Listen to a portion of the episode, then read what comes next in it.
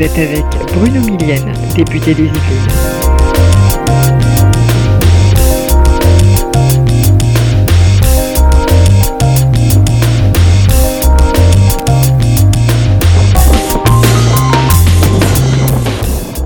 Vous écoutez La Voix démocrate.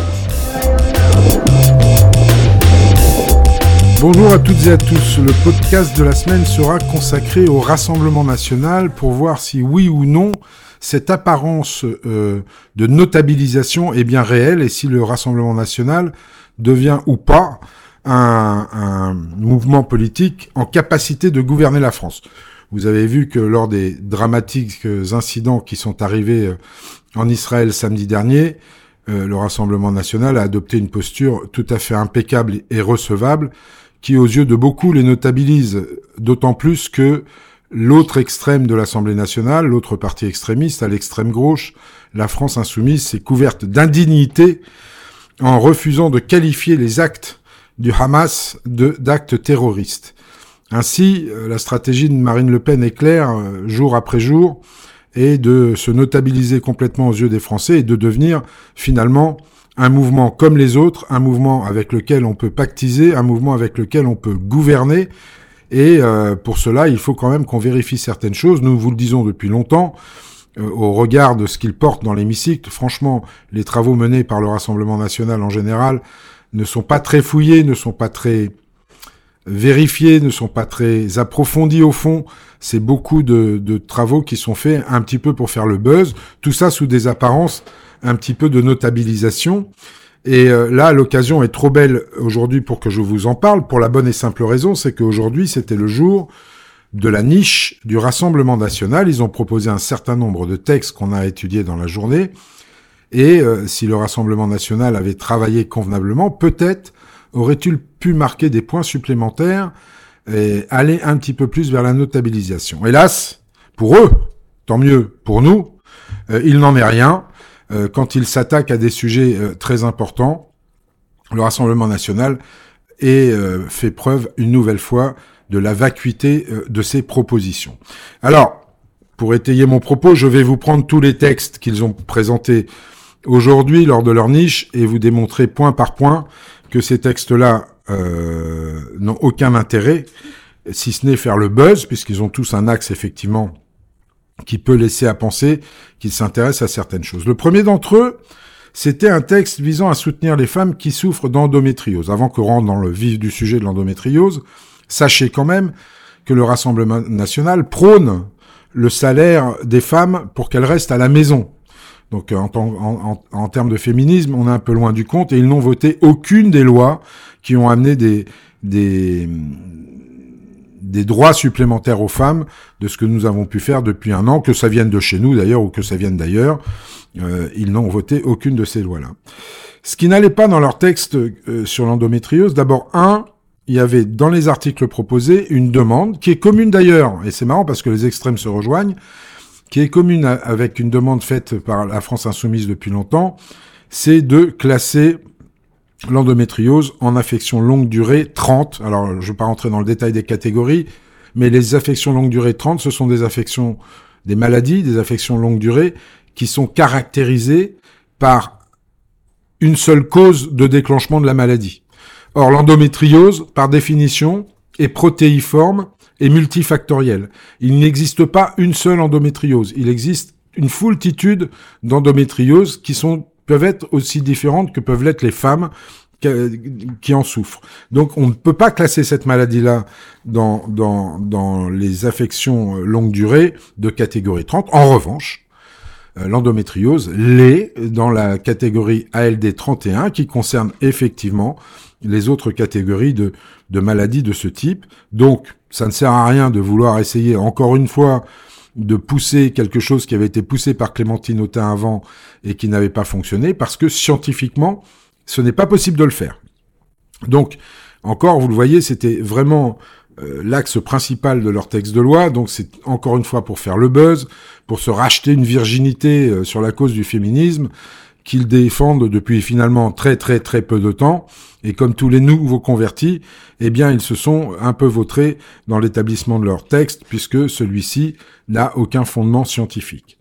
D'autres mesures étaient prévues, comme de travailler sur sur le dépistage euh, de l'endométriose, comme si euh, ce n'était pas déjà fait, et pas seulement par nous, mais par bien d'autres avant, même si ça a pris du temps pour qu'on pour qu'on se rende compte que cette maladie était une maladie excessivement invalidante pour les femmes, et sans tenir compte d'ailleurs des progrès qui sont réalisés. Aujourd'hui, il existe un test que, euh, un test salivaire qui est, qui est, qui est en cours de de d'études et de et, oui qui est en cours d'études et qui est très prometteur et qui nous permettra de déterminer si les femmes oui ou non bien en amont qu'elles déclenchent la maladie si oui ou non elles vont être victimes d'endométriose. De la même façon il voulait rajouter des choses sur la recherche sans savoir il y a une étude qui est parue au mois de juillet l'an dernier dans une revue scientifique importante sans savoir que euh, effectivement les recherches sur l'endométriose euh, euh, avancent à grands pas euh, pour vous dire, dans cette revue scientifique, il, est fait état d'essais cliniques sur des femmes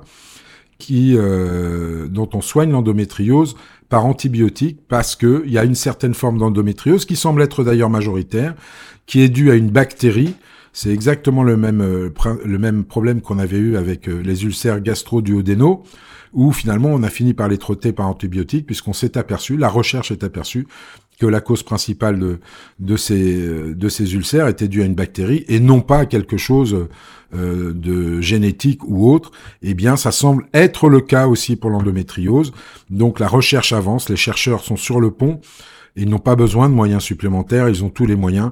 Donc vous voyez encore une fois, euh, ce texte sur l'endométriose était surtout un texte qui visait à redonner une virginité au Rassemblement national sur la cause du féminisme et personne n'a été dupe de cette, de, de, de, cette manœuvre. Pareil pour le texte visant à supprimer ou à suspendre les allocations familiales pour les parents d'enfants criminels ou délinquants. Ça, c'est une, un emblématique des thèses historiquement défendues par l'extrême droite, à laquelle s'allient d'ailleurs les républicains sans aucun problème. Mais ce texte-là on a déjà testé, il y a des départements qui ont testé la suppression de ces allocations familiales pour les enfants délinquants et ça n'a pas marché. Et pourquoi ça n'a pas marché? Parce que il n'y a pas, il a, pas de dans leur texte, il n'y a pas de seuil de délinquance. C'est-à-dire que vous volez une pomme ou vous tuez quelqu'un, on supprime de la même façon les allocations familiales des parents. Enfin, ça n'a pas de sens. Un vol à l'étalage ne peut pas être puni de la même façon qu'un crime ou qu'un trafic euh, ou qu'un trafic de drogue. Donc, euh, nous, on défend que le respect de l'ordre républicain constitue bien entendu un impératif de vie en société, pour les mineurs comme pour les majeurs, mais cette proposition de loi opère une vraie confusion entre les objectifs de la politique familiale dont relèvent les allocations familiales et les réalités de la lutte contre la délinquance. Euh, que le RN imagine que la suspension des allocations familiales puisse empêcher les adolescents concernés de commettre des délits, qui plus est dans le feu de l'action, est au mieux naïf au pire complètement contre-productif, et donc est surtout là fait pour, encore une fois, alimenter le buzz. Autre proposition de nos amis du Rassemblement national, euh, une proposition de loi visant à faire baisser la facture énergétique des Français et des entreprises sur le territoire. Donc ça concerne les prix de l'électricité notamment. La proposition du Rassemblement national entraînerait de facto notre sortie du marché européen de l'électricité alors que celui-ci nous a permis au plus dur de la crise énergétique en 2022, d'importer d'importantes quantités d'électricité pour éviter les délestages, voire le blackout. Nous avons été, pendant un moment, importateurs net d'électricité, puisque nos centrales nucléaires étaient en maintenance, donc c'est le fonctionnement de ce marché qui est sûrement à revoir pour éviter notamment que le prix ne dépende du dernier moyen de production appelé comme c'est le cas actuellement. Et la France y travaille avec des alliés, d'autres alliés. Je pense notamment à la Suède, à la Finlande ou à l'Italie. Donc c'est un travail de longue haleine parce qu'il faut convaincre nos amis européens, mais ce problème doit se régler de manière européenne. Faire sortir la France comme ça, faire une sortie précipitée euh, du mécanisme euh, de, ce soutien européen, d'abord, nous amènerait à payer des amendes. C'est ce que font euh, l'Espagne et le Portugal, puisque le, euh, le Rassemblement national se, range derrière ces pays qui, ont fait ça. Mais ce faisant, en sortant du règlement européen, l'Espagne et le Portugal ont accepté de payer des amendes à l'Europe puisqu'ils n'étaient plus dedans. Et puis, ça, entraînerait également une sortie précipitée du mécanisme de l'AREN, c'est un petit peu technique, mais, mais alors que l'AREN, c'est ce qui fixe les prix de l'électricité en France, pour, euh, pour, pour grossir un peu le trait. Alors que ce mécanisme, l'AREN, ce, ce, mécanisme, en bonne combinaison avec le bouclier tarifaire, a permis de limiter la hausse des prix de l'électricité en 2023, avec l'ouverture d'une tranche supplémentaire pour les fournisseurs alternatifs. Ce mécanisme transitoire voué à et, voué à disparaître en 2025 permet d'accompagner le développement des énergies renouvelables sur le territoire malgré les nombreux effets de bord constatés. Concernant les prix du gaz, le retour des tarifs réglementés n'entraînerait pas une baisse des prix puisque ces derniers ont toujours été indexés sur les prix du marché. De plus, la France n'étant pas productrice de gaz, elle reste entièrement dépendante des prix des marchés internationaux. Donc vous voyez bien que les solutions proposées par le groupe RN, encore une fois, relèvent plus de l'affichage, en faisant croire que la situation serait meilleure par une simple fixation des prix par l'État, alors que l'augmentation des prix dans ce secteur est complexe et multifactorielle. donc, évidemment, le groupe Modem a voté contre euh, cette proposition de loi. Une autre proposition de loi qui est faite là, alors vraiment uniquement pour faire le buzz, tant elle est ridicule, c'est l'interdiction de l'écriture dite inclusive dans les éditions, productions et publications scolaires et universitaires ainsi que dans les actes civils, administratifs et commerciaux. Alors déjà, dans les actes civils, administratifs et commerciaux, l'écriture inclusive est bannie et interdite par deux circulaires une émanant d'Édouard Philippe quand il était Premier ministre, et une autre émanant de euh, Jean-Michel Blanquer quand il était ministre de l'Éducation nationale. Donc déjà, ces trois euh, aspects-là de l'écriture inclusive ne sont pas concernés par la niche RN, bien qu'ils les aient mises dedans. Ça prouve simplement une chose, c'est que quand ils étudient une proposition de loi, eh bien, ils ne bossent pas sérieusement, parce que ça, ils n'auraient pas dû le mettre dedans, vu que c'est déjà interdit. Aucun document administratif, commercial ou d'acte civil ne peut contenir d'écriture inclusive. Pour le reste, il y a discussion. Ça, ça discussion pour les éditions, production et publication scolaires et universitaires. La discussion se situe surtout au niveau de la recherche. Il est inscrit dans la loi que nous ne pouvons pas, au nom de la liberté de recherche justement, imposer ce genre de mécanisme aux chercheurs, aux universitaires qui ont la liberté totale de s'exprimer comme ils le veulent. Donc, Fin de non-recevoir également pour cette proposition de loi. Ensuite, une proposition de loi visant à la création d'un complément de revenus garanti par l'État pour les étudiants qui travaillent durant leurs études. Bon, ça aussi, c'est un sujet polémique. Évidemment, la crise sanitaire et les différents confinements ont mis en lumière des situations de précarité étudiante. C'est ce que soulignait d'ailleurs la Cour des comptes en 2022 mais il s'agit euh, en réalité d'un problème très difficile à cerner. Les dispositions de cette proposition de loi dans l'article 1er visent à créer un complément de revenus garanti par l'État pour les étudiants de nationalité française et uniquement les, étudiants de nationalité française. Revoilà le Front National qui se cache derrière le Rassemblement National, qui travaillent pendant leurs études. Ce complément de revenus s'élèverait à 20% des revenus plafonnés à 200 euros par mois.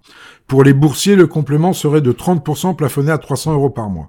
Vous imaginez le coût pour l'État qui est énorme à l'heure où effectivement on, recherche, encore une fois, euh, à réduire notre dette. Et en plus, c'est totalement inconstitutionnel. Vous pouvez pas faire la différence entre les étudiants français et les autres.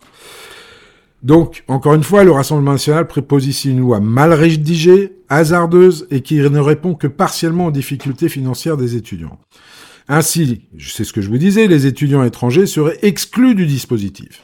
Xénophobie, racisme, quand tu nous tiens, ça reste à vie quand même le marqueur du Front National et maintenant du Rassemblement National. Et, en plus, ils seraient exclus pour, personnellement, nous, des raisons que l'on peine à comprendre, puisque ceux-ci sont déjà éligibles à la plupart des aides, dont les bourses sur critères sociaux et, qu'ils s'acquittent du paiement des cotisations sociales lorsqu'ils travaillent. Donc étant donné qu'ils peuvent être boursiers et qu'ils paient des cotisations, pourquoi les exclure d'un mécanisme de soutien supplémentaire? Une telle différence de traitement envers les étudiants étrangers est clairement discriminatoire, c'est ce que je vous disais, et donc très certainement inconstitutionnel. Donc, pareil pour cette proposition de loi, exit, tout ça n'a été créé que pour faire le buzz.